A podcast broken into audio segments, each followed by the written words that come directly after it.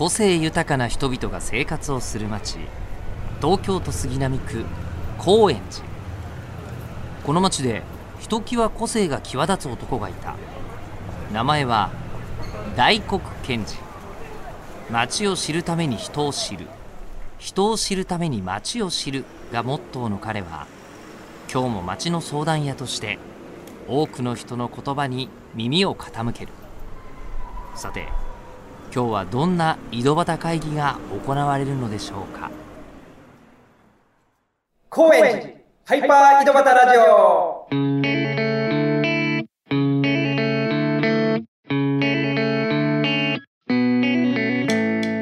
どうも皆さん町の相談屋大黒賢治です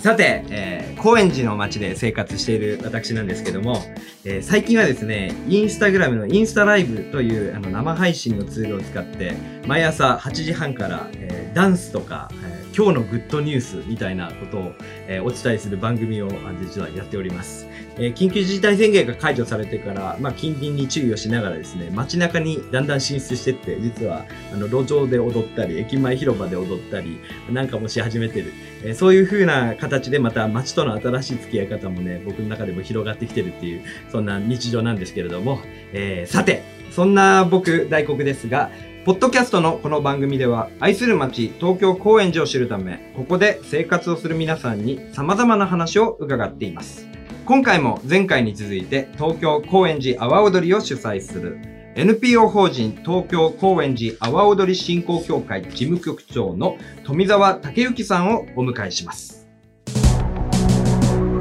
高円寺ハイパー井戸端ラジオ高円寺ハイパー井戸端ラジオ。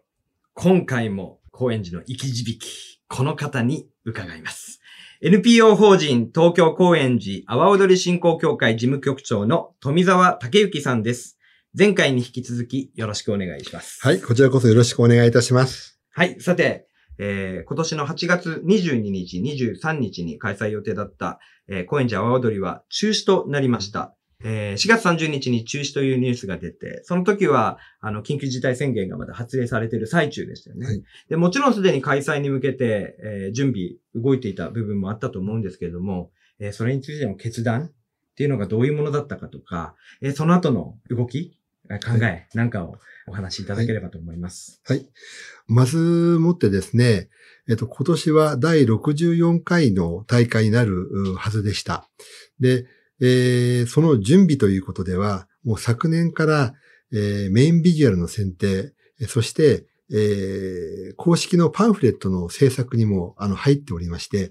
もうメインビジュアルも決まって、えーポスターはもうラフが出来上がっている状態ではありました。で、それから、えーパンフレットもですね、なるべく前倒しをしようということで、うんもう2月の段階では6割近くはもう、あの、できていました。で、えー参加連の募集です。えー毎年今時には多くの連の方がぼあの参加してくださいますが、それもこういう状況ではありながらも、やはりえーできるということを前提にして、3月の半ばから4月の6日まで募集期間を設けました。あ、その時にはもう、コロナウイルスのはい。問題は、もう当然出てました。で、そこに募集する前提として、えー開催の不確実性ということも歌っておきました。で、それでも、あどうしても高円寺に参加したいという連がですね、8月の22日、えー82連、23日82連と、両方合わせると164連の、どえー申し込みが、例年と変わらない申し込みがありました。ただ、えっ、と、コロナの状況が、日々日々、刻々刻々と感染者が多くなってくる。うんで、えー全国的に蔓延してくるという状況にあって、えーやはりこれは難しいだろうというふうなえー思いをだんだんだんだん固めてきました。で当初はですね、えー5月の末をもって正式決定をするというふうに内部ではえー申し合わせをしていたんですが、はい。えーいろいろなお祭りの情報をおモニターしていますと、一番東京で早かったのが、深川の富岡八幡宮の祭礼が一番早かったですかね。はい。で、それから青森のねぶたも4月になってからすぐ情報を出したというふうに思っています。うんで、我々もですね、えーいろんな情報を整理しました。あのー我々はその、えっと、参加者を集めると同時に、お客様にも楽しんでいただかなくてはいけない。それから、この事業を運営するためには、えスポンサーとの連携も必須であるということも考えると、どうしても準備をどんなに遅くても、もう5月の半ばからもう回すなしていかないともう間に合わない。はい。この状況はそういうことを回せる状況なのかどうなのかということをえー役員会でも深く話をしました。で、えっといきなり結論を出す前に、かなり難しいという状況を皆さんと共有してから、で、えー期限を限って結論を出そうという方針にいたしました。うん。ですから、4月の30日のもう10日ほど前には、かなり難しい状況だと。で、月末までには、えー結論を出すという告知をして、4月の30日に、えー正式に中止決定を出したという形になりました。うん、で、あのー残念なことは残念なんですが、はい。やはりこういう状況の中で、我々は、えっと、町に育てられて、ここまで、えー拡大して成長してきた行事です。ですから、町が大変な時には、その町にやはりきちんと寄り添っていかなきゃいけないだろうと。で、決して、あの、無理をする必要はないだろうということで、えー今年は中止という判断をしました。で、それも、あのーまあ、残念ではありますが、えっと、悲しいとかということではなくて、じゃあ、中止になったら、中止になったで、これからどうしようかと、えーその中止になった、えーそれ以上のことをどうやったら、えー地域にお返しできるだろうかということの模索も、それから始めました。なるほど。うん。中止になることが、まあもちろんその残念っていう気持ちの部分、皆さんがやっぱりそこを目指して、あの、一年の集大成をやってる、そこに残念という気持ちもあると思うんですけど、他にこう、何かこう、デメリットの部分っていうのはどういうのあがりますか？の、えっと、多くはですね、実は、えっと、阿波踊りの当日はたくさんの方が集まっていらっしゃいます。で、集まっていらっしゃると、そこで当然、えっと、お金が落ちます。うんうんで、それから、えこの運営に携わる方がですね、比較的ご高齢者の方が手伝ってくださる方が多いんですね。はい。で、そういった方が、青踊りだとね、元気になってくるんですよ。うんで、日頃ですね、えー歩く足取りさえ、なかなか、あの、ご苦労なさって、えー歩いているような方がですね、青鳥が近づくとね、結構ちゃんとして歩いていらっしゃる。すごいですね。大変だ大変だと言いながらも、俺たちが担ってるんだという、プライドというか、矜持を持っていてくださる方がたくさんいらっしゃって、はいそういう方もとっても元気になる。うんで、それから、あの、地方に、えー赴任している、えー息子さんですとか、えーそれから海外に行っているという方々が、田舎でいうお盆と同じように、この行事に合わせて帰ってくる方もいらっしゃある。で、そういった地元の方々の、えー期待に応えられなかったというのはとっても残念です。ーで、それから一年を通じて練習をし、うん地元の連だけではなくて、やはり高円寺で踊りたいという各地方の連、例えば北海道とか、それから山形、それから群馬、栃木、埼玉、神奈川、えーかなり離れたところからも踊りに来てくださいます。無論、本場の徳島からも来てくださいます。そういった方々に、えー日頃の練習の成果を発揮する場所をご提供できなかった。っていうのもとっても残念なことだと思います。ただ、えー今年1年中止したと言ってもなくなるわけではないです。うんでそれからあと、高円寺の青踊りは、えーブランディングも一つの成果になるかなと思っています。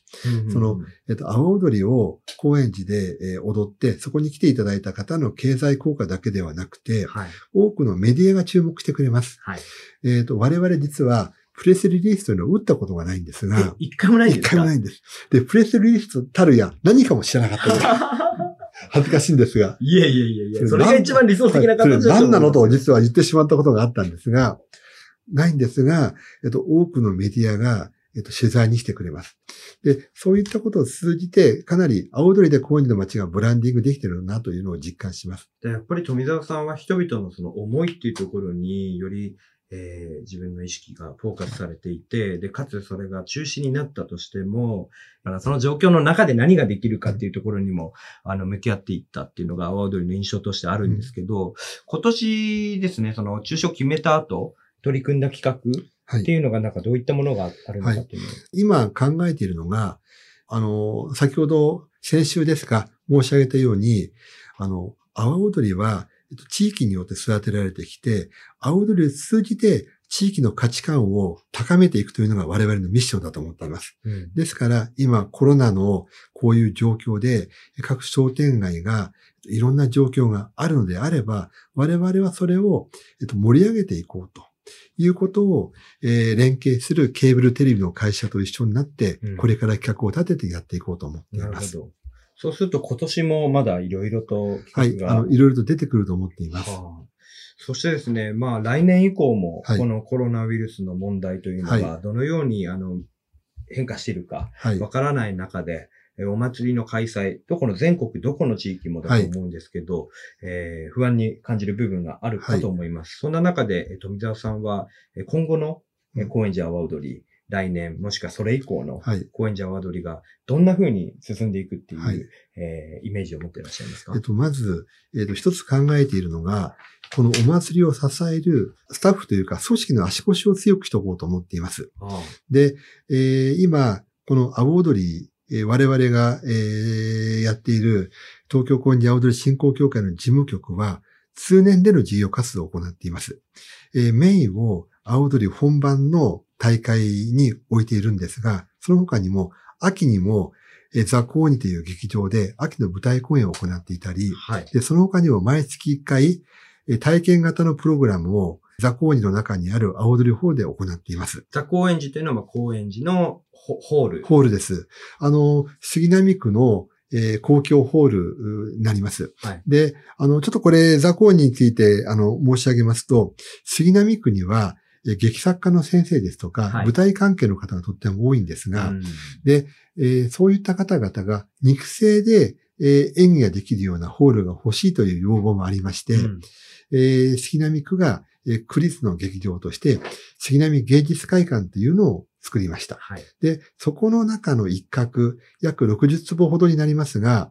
えー区の大切な文化財というような位置づけを我々がしていただきまして、えー、青鳥ホールという、えー、青鳥に特化した、えー優先利用できる専用劇場を作ってくださいました。ほえーその青鳥ホール60坪のところでやるのは、えー体験型のプログラムです。うなるほど。はい。あの、月に1回、えー第3土曜日にやっていたんです。今少し中止になっていますが、はあはえー、青踊りを見て、青踊りの楽器に触れて叩いて音を出して、高円寺の青踊りの歴史をを知って、で、最後にみんなで一緒になって踊ろうというような企画をやっています。なるほど。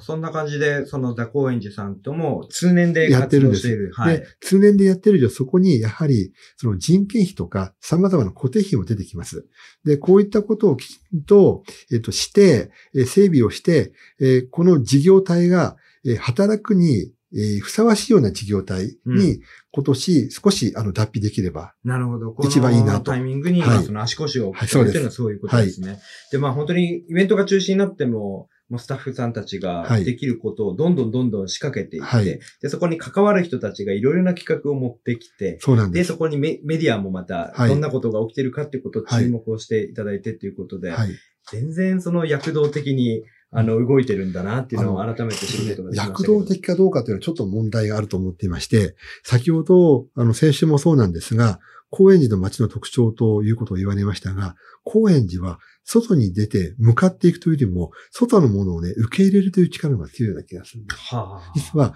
この組織もそうなのかなと思っています。はあ、はあでいろんなところからいろんな連絡が来ます。例えば大工さんのような人もフラッと来る。で、いろんな人が来るんで、そこでキャッチアップしたり、これはいけると思ったものを紡ぎ出していくという作業が、この街も我々も比較的得意だと思っています。なるほどね。受け皿としてのこう力という、求心力とその、それを実現していく力っていうのが、うん。高円寺なんですかね。そうですね。そして、阿波踊りのうん。あの、えっと、思いをどのようにしたら現実に落とし込んでいくのかということは、比較的得意だと思っています。なんか、うん。そのキーワードって僕も最近自分の中に生まれてきた発想で、うん。気づいたらそうなってたっていう。これもしかしたら高円寺に影響を受けちゃってる可能性もありますね。まあ、阿波踊りを通じて、えー高円寺の街を見てきた富澤さん。高円寺の街を本当に幼い頃から見てきた富澤さんですが、そんな富澤さんが考える高円寺の魅力、えーこれは何だと思われますか？あのーいろんな人が自分の思い思いのことをやりながらも、ほっと置かれること。それして、人と繋がろうと思ったら、結構容易に繋がれること。あの、あまり人を束縛することもないし、かといって突き放すこともないような街なのかなと思っています。これね、住んでる僕からすると、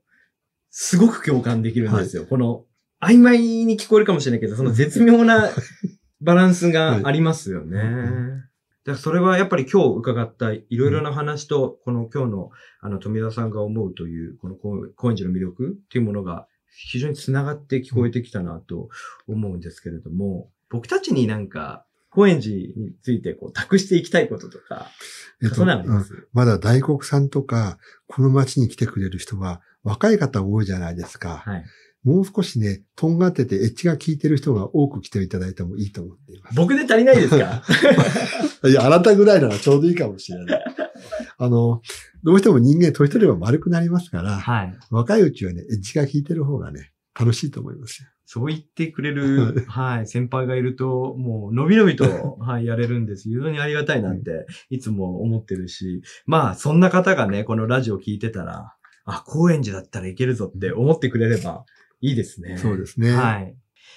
じゃあ来年の高円寺阿波踊り開催のためにも、えー世の中の状況が少しでも良くなっていくことを、まあ願うばかりだなと思いました。えーさて、そろそろお時間が近づいてまいりましたが、はいえーこの番組でですね、あの、ゲストの方に必ず最後に宇宙についてどう思いますかっていうことを聞いてるんです。はい。まあ僕の一人称が宇宙人っていうところもありまして、え高円寺についても宇宙都市を目指していくぞっていう思いを持ってるんですね。で、そういう意味で宇宙について人々がどんな風に考えてるかなっていうお伺いしたいと思って聞いてるんですけど、ざっくりですけど、宇宙についてどう考えますか？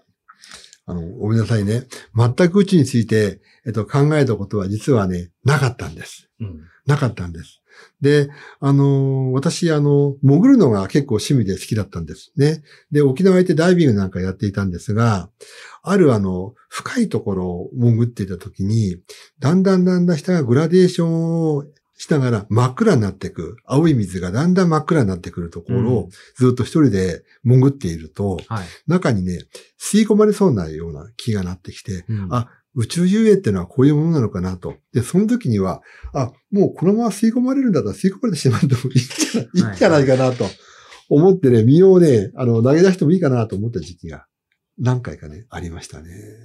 それ気持ちいい。気持ち、気持ちいいですね。うんなんかね、その、えっ、と、海の中で泳いでるという意識もなくなり、なんかそこの環境とね、一体になってしまってるような気がしてね、楽しかったです。その深海で感じた感覚が、富澤さん的な宇宙感とはい、宇宙観とですかね。シンクロするってはいい。う部分があったと。非常に面白い話をお伺いできたと思います。はい。それではですね、えー、高円寺阿波踊りを楽しみにしている方へ、えー富澤さんから最後に一言メッセージをお願いします。はいえっ、と、今年は中止になってしまいました。また、えっと、来年もコロナの状況で、実は、えっと、どのような開催方式ができるかどうかというのは、あの、わからないと思います。ただ、我々は、えっと、青踊りという形があるものは、もしかするとなかなか開催は難しい状況が続くかもしれませんが、えっと、青踊りに託した気持ち、青踊りによって街を盛り上げて地域を元気にしようという気持ちは、これは変わらなくて持ち続けられるものかなと思っています。で、そういった気持ちを持ち続けている人が、実は高円寺にはたくさんいて、高円寺に来る人もたくさんいるということで、私はとってもそういう人たちのことを誇りに思っています。今日はどうもありがとうございました。ありがとうございました。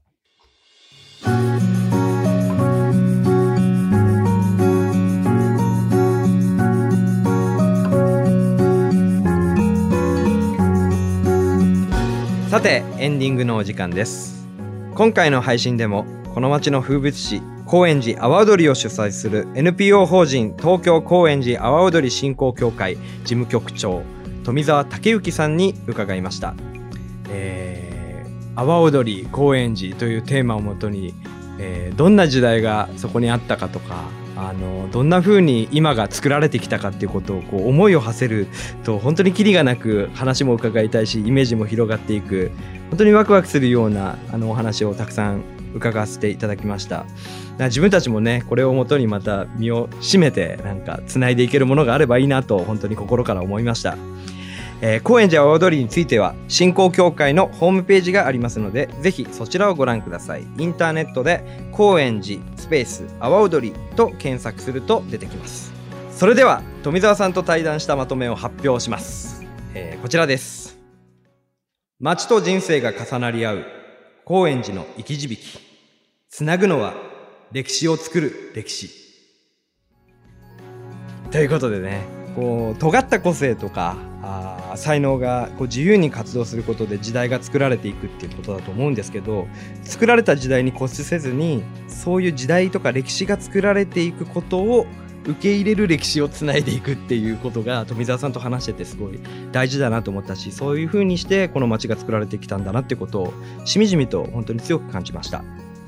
それではそろそろお時間です。お相手は街の相談や大黒賢治でした。